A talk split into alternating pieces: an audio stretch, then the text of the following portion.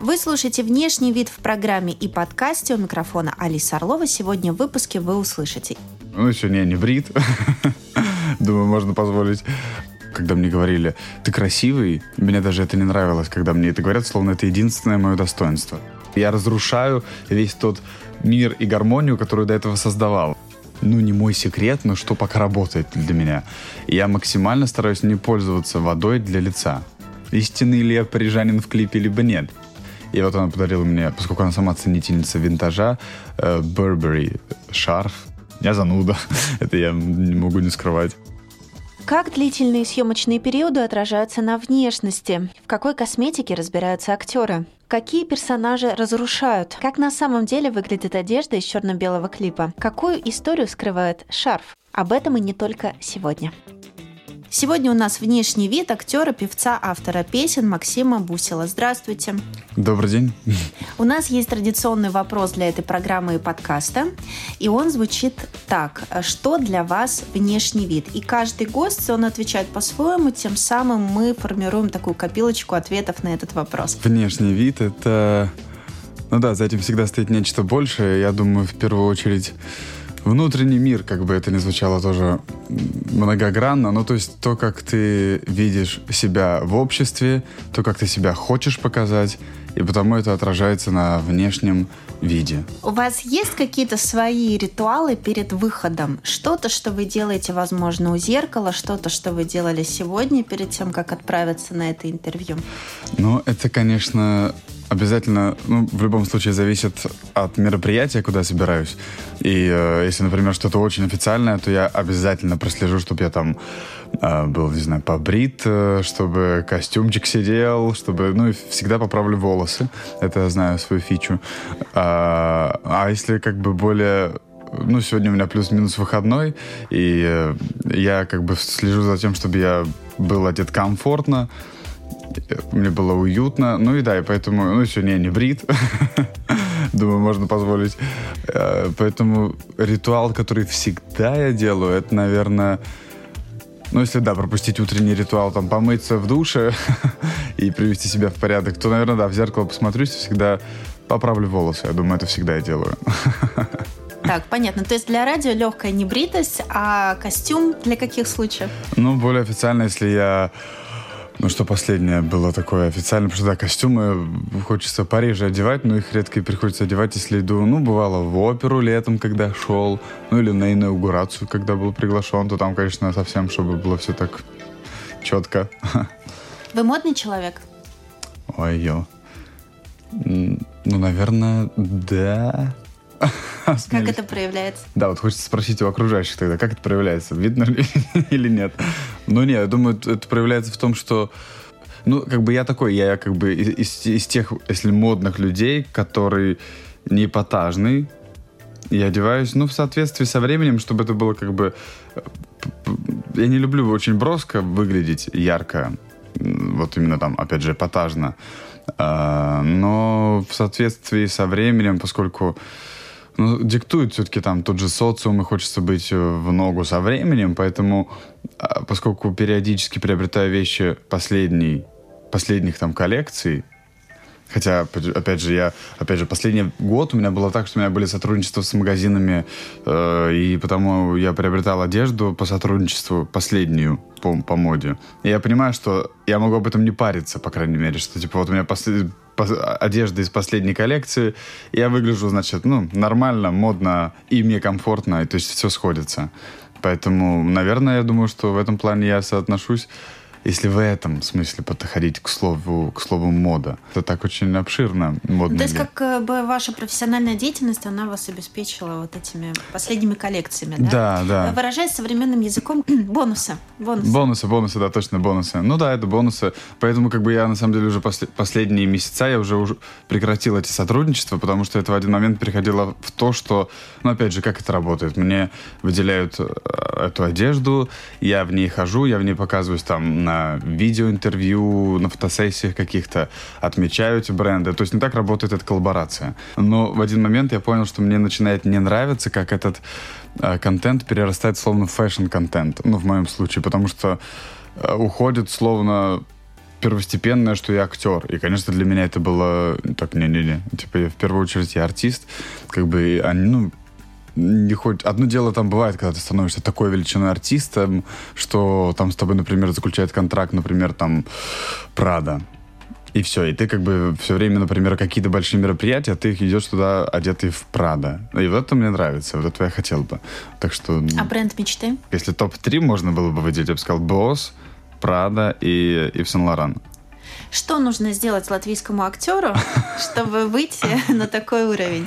Ну, либо снят, ну хотя туда тоже, ну, наверное, сняться в мировом фильме, либо попасть, то есть надо попасть на что-то, что будет мирового уровня.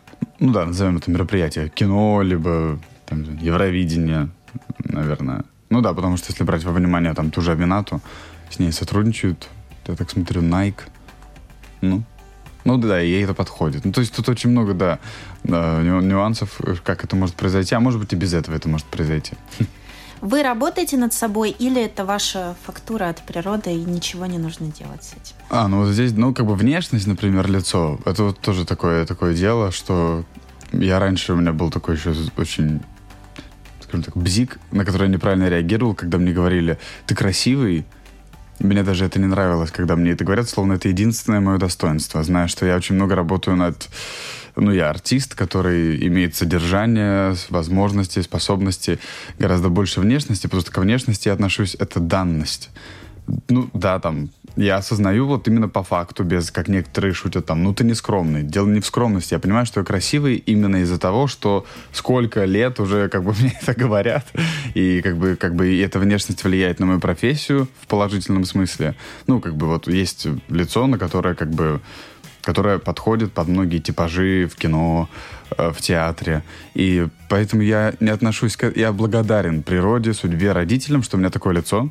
Но я понимаю, что это не моя заслуга, это просто данность. А все остальное, да, я уже работаю над физической формой все время. И, конечно, это самый такой сложный труд, потому что есть как бы, например, и, идеальный я в моей голове, как я хочу выглядеть, и к этому идеальному я все время идет путь. Поэтому я все время йога и прочие физические упражнения, ну и в домашних условиях и нет, но раньше это было еще сложнее, потому что любой подобный успех зависит от... Да любой успех — это дисциплина, это регулярность. На удаленке позволяли себе расслабиться? И как вы расслабляетесь? Что вы себе начинаете тогда позволять? То есть, да, когда началась пандемия, все эти дистанционные, как бы, то, что все перешло на дистанционное, ну, ну, вообще, когда первый, когда вообще первая волна пандемии была, она как была для меня, она была судьбоносна тем, что меня наконец хоть что-то заставило остановиться и отдохнуть. Для меня это всегда самое сложное было отдохнуть и выдохнуть, поэтому я мог там неожиданно резко сильно заболеть.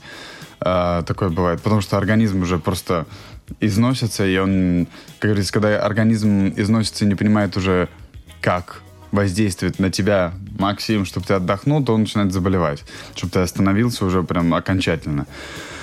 И э, я в первую очередь отдохнул. Для меня вот важно тогда уже выспаться, кушать нормально, а не галопом по пути. И э, то есть для меня был этот плюс, как бы вот когда началась всякая дистанционная работа, что я регулярнее смог регулярнее ввести в рабочее время свое, да и вообще в свое время, в свой график спорт э, э, и питание и сон нормализовать. Для меня это всегда самое сложное с моим вот режимом, который вот, ну, когда бывает вообще, а когда еще избивается режим из-за той же работы. На внешности это отражается? Да, да, да, да. Потому что вот многие говорят, там, косметика, всякие там бренды тоже, которые предлагали сотрудничать. Да, был такое, лет пять назад мне подарили косметику, и я, я ее на себя нанес, и я сразу красным покрылся. Я понял, что она еще слишком возрастная, и потому я перешел до сих пор, пока вот аптечная, например, вся косметика, это моя тема, как бы в том смысле, они для меня и выделяется, что они, э, ну, они не зациклены на... Ведь бывают большие бренды, которые как бы там упаковка, там все вот это. А мне как бы просто, чтобы было по, дей, по делу помогало. Но я к чему говорю о, о косметике? Она не главная, она не спасает. Если у тебя плохой режим, э, все не нормализовано, плохое питание, все идет изнутри и отражается на внешности, особенно когда начинаются там, у меня были длительные съемочные периоды, я благ... за что я благодарен этим периодам. Во-первых, они как бы с одной стороны они безумно сложные, потому что это очень влияет на все твое состояние и внешний вид, следовательно, поскольку графики бешеные, там ночные смены, а там если ты не высыпаешься там подряд три ночные смены, ты потом просто все на все это влияет. И потому надо особенно позаботиться в этот период обо всем остальном. Это сон, еда, и, ну и да, и как бы и то, как ты заботишься о той же своей коже, ты должен знать, что ей подходит, что нет. И в результате я понимаю, что м- в эти периоды благодарен, что, ну, это всегда такой актерский райдер, когда меня спрашивают, что вы едите, то есть какую еду вам... И я всегда прописываю свою вот эту диету, которая максимально, я говорю, самое просто, все там отварное, все отпаренное, то есть такое зожное-зожное. Я в этом плане благодарен, как бы, что это помогает мне стабильно на съемках поддерживать правильное питание в моем случае, потому что в жизни, я говорю, я могу не успевать сам за собой следить, чтобы, ну, там, из-за перебежек туда, переходов, переездов, я могу не успеть нормально поесть, как хотелось бы и нужно было бы. И поэтому все время это баланс. И, ну и потому жизнь так, опять же, у, у каждого актера, артиста по-своему. Но я понимаю, что последние съемки мне надо было играть там психопата. И, то есть это было, это, да, я, я был, я очень был рад, когда что-то новое приходит в мой репертуар. Как Джокер? Не, не как Джокера, а скорее такого, как... Э, ну, Кристиан Бейл, который был в «Американском психопате», в ту сторону. Ну, да, там был такой референс. Ну, то есть, как бы, что максимально внешне приятный, обаятельный, прекрасный тип. Помните, там была такая легендарная сцена, где он у зеркала стоит? Да, да, да, да, да, да, да, да, да, да, да, да. Ну, как бы, да. Там... Ну, да, и там персонаж у меня и о том, что он выглядит максимально обаятельным, приятным, что, типа, зритель не понимает, почему она не говорит ему «да», там, ну, как бы, он все для нее, а потом в конце там оказывается, что он просто псих, который там ее избивал и все крушил. И, и вот, и, и как бы, о чем я там шутил, что вот ради таких съемок я вот понимаю для себя, я как артист живу по э, ЗОЖ э, режиму. Почему? То есть как бы я долго как бы себя там йога, питание, все, я себя собираю, настраиваю, и потом, когда настают такие съемки, где надо что-то настолько саморазрушительно играть, что ты просто себя бля, полностью себя в раздрайв вгоняешь в том плане, что ну как бы я разрушаю весь тот мир и гармонию, которую до этого создавал. Но опять же, если бы я до этого не создавал, у меня бы не было сейчас сил сыграть такое саморазрушение и такое да. Вот, и потом я потом как бы сидел, анализировал, что, ну, как бы, все правильно происходит. Да, и после таких съемок мне заново надо восстанавливаться и приходить в себя, и все, и здоровье, и все, там, сходить в спа, может быть, э, надо. Я ненавижу все это приходить там отмокание, отлеживания, но понимаю, что иногда это надо. У вас э, профессия, которая с, очень тесно связана с э, гримом. Я думаю, что вам нужно было изучить какие-то моменты, связанные с, э, с той же уходовой косметикой. Вот, например, там, как пользоваться мицеллярной водой, угу. э, что ее, например, нужно смывать. Mm-mm. Не знаете, да? Знаю, не нужно снимать, смывать. Нужно смывать, да? Не нужно. Нужно. Я уже лет э, 8 э, не смываю мицеллярную воду и каждый раз, когда я прихожу, мне все время гримеры говорят, боже, какая кожа. И я недавно прочитал какую-то статью, где доказали, что не надо смывать мицеллярную воду. Так что тут я, к сожалению, как бы, возможно, вы правы, но поскольку на практике своей убеждаюсь, я, у меня была кожа, в чем она была, ну, не сильно проблемная, она чуть что, я резко становился красной. То есть у меня были так близко капилляры, что в итоге я, я сходил к косметологу, и я на протяжении года раз в месяц приходил к ней на процедуру, которая там такими лазерами. Лазер? Да, это какая-то жесть. Но, но спустя год, да, кожа нормализовалась, и больше не было этих капилляров так близко, и я не краснел, как вот рак, чуть что. И вот я вот, э, мне также выписали медицинскую косметику, которую я реально даже пытался иногда поменять, но понимаю, ну нет, я все равно ей пользуюсь, она помогает. Ну, не мой секрет, но что пока работает для меня. И я максимально стараюсь не пользоваться водой для лица. Не, в юности еще это был мамин рецепт. Мы, мы заваривали ромашку, замораживали ее, и типа и кубиком льда ромашки. Ну, правда, опять же, потом была другая теория, что таким образом я типа блокирую, отмораживаю поры. То есть как бы та, поэтому это надо делать летом. То есть, когда очень высокая температура, ну, воздуха настолько тепло, теплая, что ты как бы не отморозишь себе свои капилляры на лице, но это полезно для лица. Холодная процедура и ромашка, она всегда очищающая. Такой пришел косметолог тут. Я это к тому веду, что это тоже какие-то определенные знания, которые тоже занимают место на, ну, условно жестком диске в голове. Да, да. Это тоже нужно Это хлеб, это часть моего хлеба, забота о моем лице, это часть моего хлеба. Вот, да. Если внешность — это послание, то что вы скажете миру сегодня? У вас э, вышел недавно новый клип «Не мечтаю». О, да. Поздравляю. Спасибо, спасибо большое. Вы автор идеи, песни и сценария э, к этому музыкальному видео. Ага. Вот говоря о профессиональной части, э, как написать э, сценарий к музыкальному видео? Как вы пишете? Ну, у меня пока всего три музыкальных клипа, и все они, будем откровенны, они все милые и незамысловатые. Поэтому для меня, в них- ну, везде как бы любовная история. Просто где-то в первом, например, на Луне я там один, одино, одинешенько, типа, страдаю, мечтая о ней, и там, типа, про- происходят параллельные слегка миры. Во втором клипе там история тоже любовная, есть визуализация с девушкой, и в третьей тоже вот «Не мечтаю» тоже любовная история. Поэтому для меня больше вот в плане воплощения идеи, как для человека, у которого эстетика тоже, визуальная эстетика безумно важна, для меня вот именно воплощение визуальной эстетики были важны.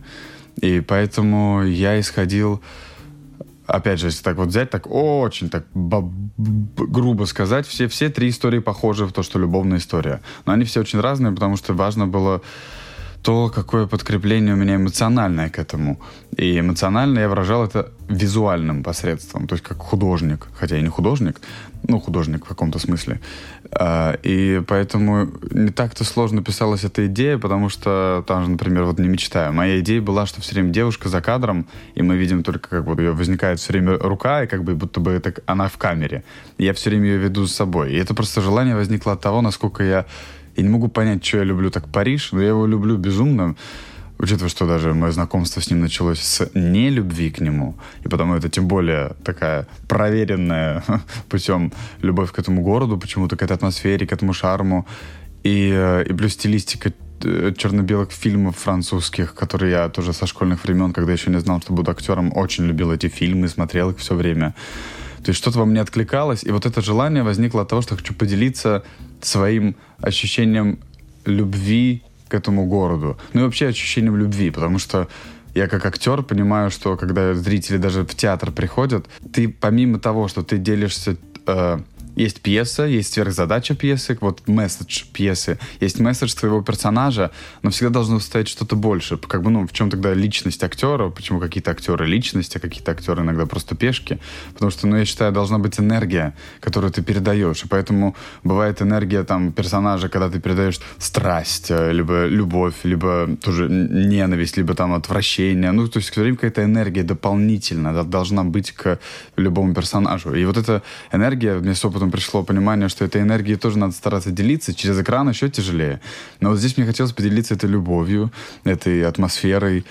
И, э, ну и как бы, да, романтичностью истории, хотя все равно какая-то там грустинка есть. А ваш герой э, в этом клипе, он турист или местный? Вот, это было интересно. Мы когда обсуждали с девочкой, которая помогала мне режиссировать это все, я говорю, ну, нужна какая-то там Эйфелева башня. Она такая, о, только не Эйфелева башня. Я говорю, не, ну, подожди, типа, для тебя, живущий здесь, Эйфелева башня — это такая попса, все, все вот эти пункты знаменитые, достопримечательности Парижа. Она говорит, если ты истинный парижанин, тогда э, никакой Эйфелевой башни. Я говорю, а вот этот вопрос, истинный ли я парижанин в клипе, либо нет. Поскольку и побуждение первое не истинного парижанина поделиться этим городом и любовью. Нет, понятно, есть местные, которые любят. Но я говорю, давай я буду все-таки приезжий, либо давно сюда приезжий. То есть, как бы, ну, то есть не тот истинный француз, который там живет, да. Понятно, то есть черно-белая пленка это как бы отсылка к старым кинолентам, к такой атмосфере, вайбу и так далее. А вот ваш внешний вид, там есть какие-то запрятаны какие-то отсылки? Да, да, да, да, да. Кстати, да, приятно, что... Да, потому что на это далеко не все обратят внимание. Ну, во-первых, пальто, что на мне, все всегда говорят, типа, какое пальто крутое, где ты его купил? Я говорю, да даже если я вам скажу, где я его купил, вам это не поможет, потому что это винтажный секонд-хенд. Да, и я купил его... Вот э, парижский. Нет, здесь Нет, наш местный рижский, рижский, он очень хороший. И также отсылка была, что прям перед... Я ведь туда прилетел на свой день рождения в Париж на несколько дней, было в январе.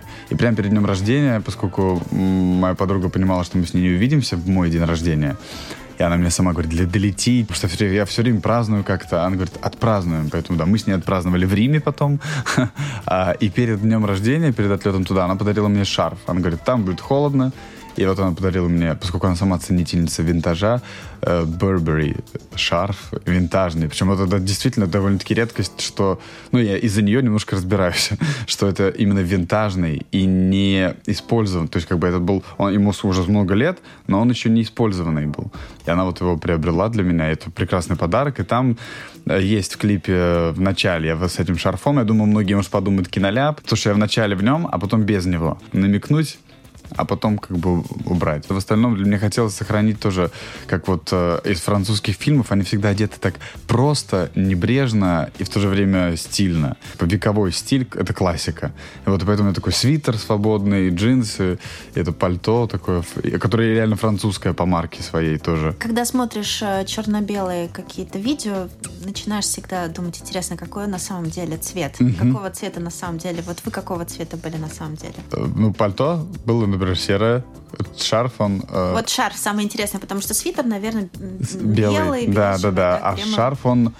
А вот он даже висит здесь в студии. В нем сегодня пришел, он такой темно-синий, в серую клетку с красными э, линиями тонкими, да. Но вы сегодня не в пальто. Вы Но сегодня, сегодня оверсайз, да, да, да, сегодня спортивно, стиль. да, да. Это ваш стиль на самом деле? А вот это интересно, потому что получается, вот, вот тоже думаю, а что есть мой стиль? То, во что я чаще всего одеваюсь, либо то, что мне на самом деле больше всего нравится? Потому что мне нравится... Э, такое что-то в сторону, не, не гипер такая прям классика-классика костюмов, но мне нравится костюмная история такая, потому что она мне очень подходит, она, она меня сразу выделяет. Я уже понимаю, как моя внешность работает, потому у меня что не проект, я в костюме должен быть обязательно, что не спектакль. Где-то меня найдут, как надеть в костюм, потому что я выгляжу в этом сразу как-то благородно. И потому мне это нравится. Но зачастую по жизни я одеваюсь максимально вот свободно, спортивно, чуть ли не бомжевато иногда.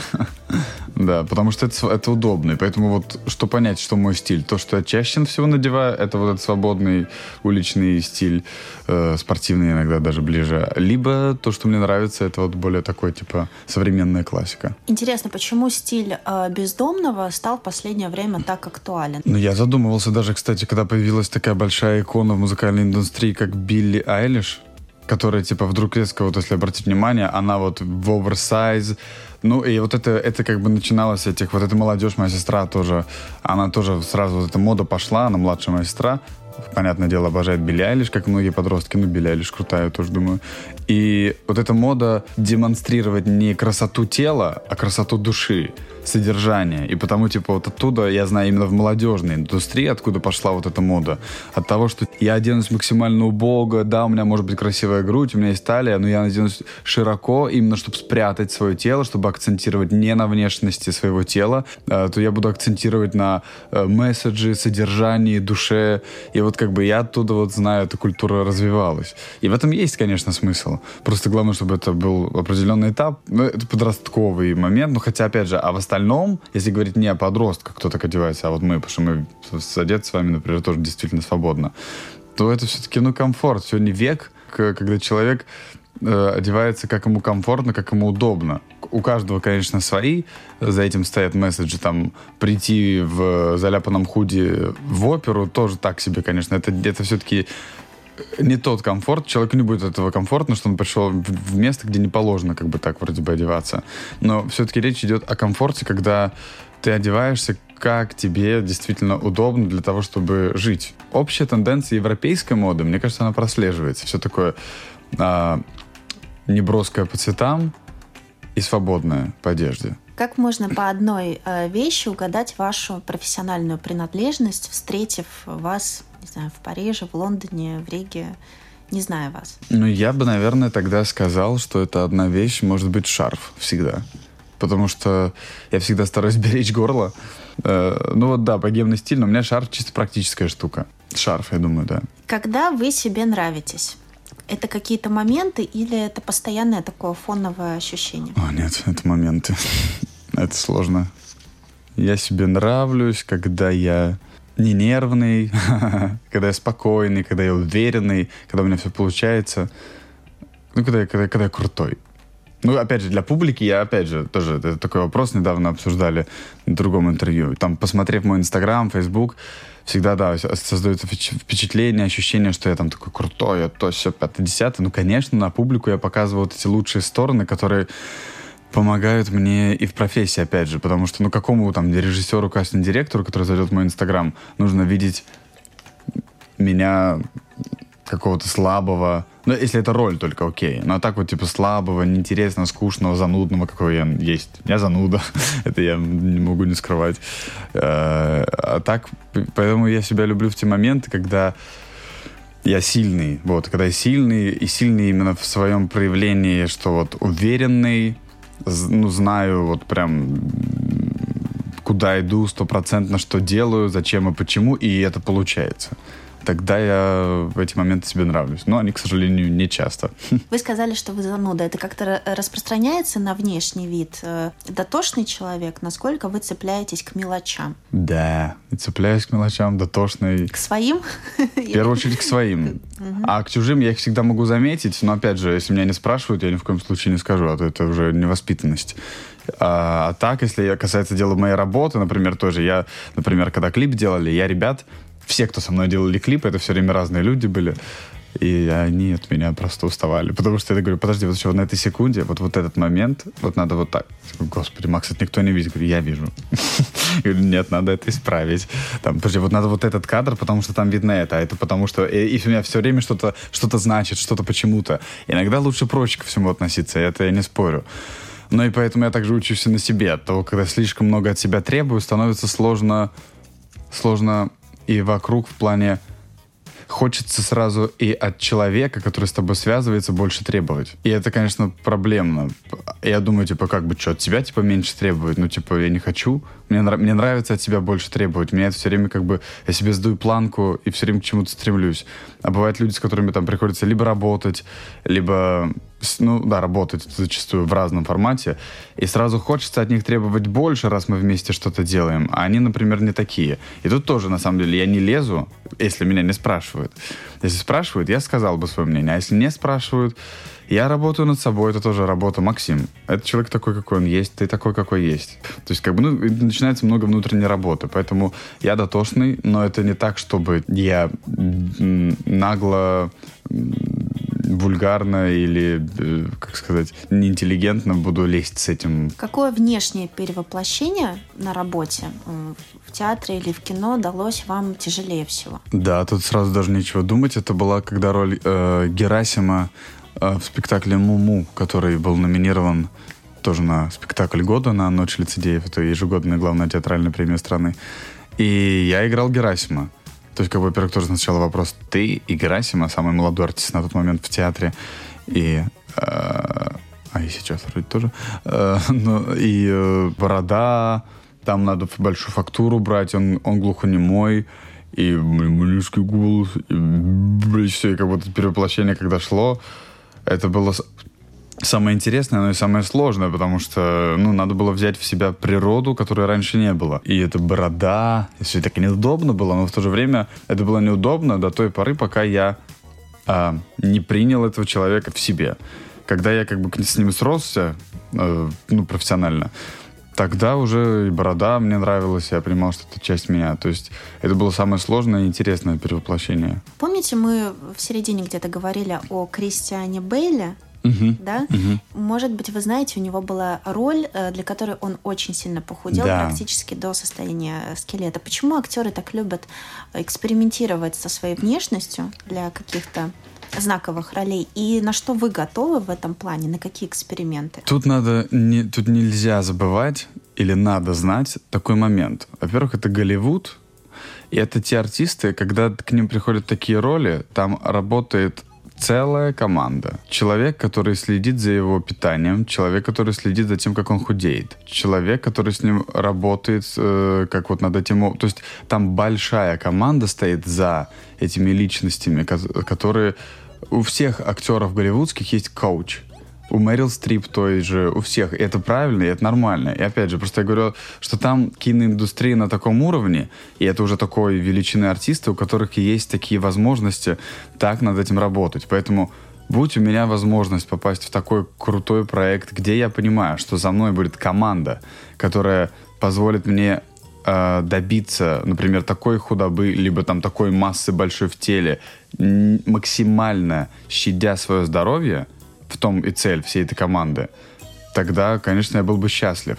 Возникла бы, например, подобная роль здесь где-то, конечно, я бы захотел, я бы начал все это делать, просто это за свои деньги получилось бы пока что на данном уровне моей карьеры. То есть я бы пошел сразу к, там, к диетологу, э, к тем, кто помог бы мне объяснить, как это сделать максимально, не нанося себе травму. Да, поэтому мы видим эту финальную картинку Кристиана Бейла, который был тощий, толстый, такой секой. Он крутой, безусловно, но еще и благодаря тому, что у него правильная команда, которая за этим следит. Поэтому, конечно, моя мечта как артиста попасть э, в какой-нибудь мировой проект э, с мировым именем, с, с мировым режиссером, где и будет такая команда, которая будет заботиться об этом. Поэтому все вот эти, когда мы видим перевоплощение, это как бы благодаря тому, что та страна, в которой так развита эта киноиндустрия и есть такие деньги. Пофантазируем. Допустим, высшие силы предлагают вам сделку. Вы можете поменять э, вашу внешность на какую-то суперспособность, обменять. Вы бы согласились, и что бы вы тогда попросили взамен? Ну, наверное, я бы, как бы, как бы ни странно, у меня нет пока такого комплекса, мне это не понять. Я еще, ну, я достаточно молодой. Но, мне кажется, суперспособность, которую, типа, я хотел бы быть всегда здоровым. Вот так вот. Потому что здоровье, да, это залог всего и успеха, и э, продолжительности, выносливости и, ну да, потому что внешность в наши дни можно что угодно сделать. И там тот же Джаред Лето, который все не понимают, как он так выглядит. У меня есть мысли, как он так выглядит. А, ну, поэтому, да, наверное, здоровье. Я бы хотел супер... Э, если это можно назвать суперспособность, быть всегда здоровым во всех смыслах этого слова. А что вы думаете с Джаредом Лето? У него портрет где-то в коморке стоит? Да, это, наверное, точно.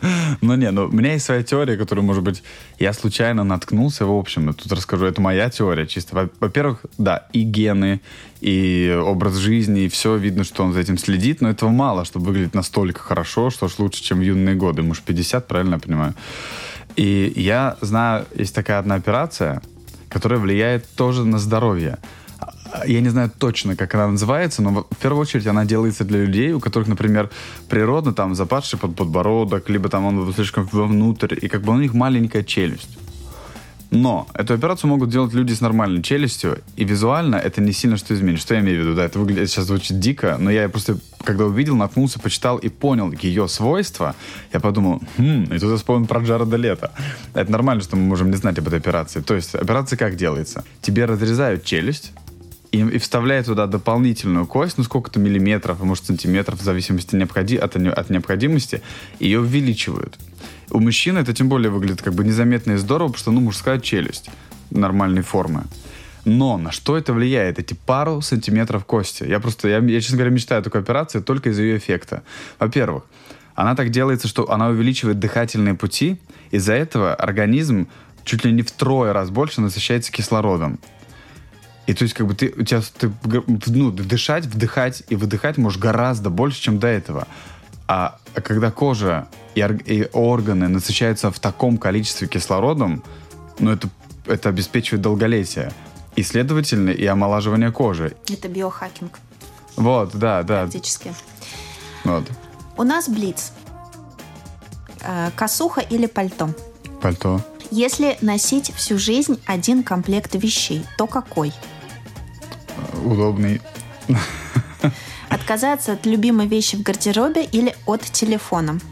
От любимой вещи. Человек красивее в одежде или без? Думаю, без.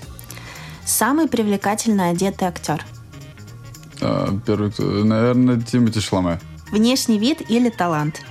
Талант. Как узнать актера на улице? По взгляду. Продолжите фразу «Моя профессия оставила след на...» в моем здоровье. Ну и последний, ну что ж, традиционный вопрос. Э, если внешность – это послание, то о чем ваше послание, о чем вы говорите миру, о чем ваш месседж? Вау, об этом я не задумывался, но думаю, что это связано с тем, что любите себя не, не картинку, не отражение в зеркале, а любите и цените и берегите свое здоровье, да. То есть, и как бы мой месседж в том, что надо, помимо внешних данных, которые даны природой, заботиться, потому что мало, мало того, что дано, если это не поддерживать, ничего не произойдет. С вами был Максим Бусел и слушайте подкаст «Внешний вид». У микрофона была Алиса Орлова. Слушайте нас как радиопрограммы и как подкаст на всех популярных платформах. До новых тем, до новых встреч, до новых трендов и до новых профессий. До свидания.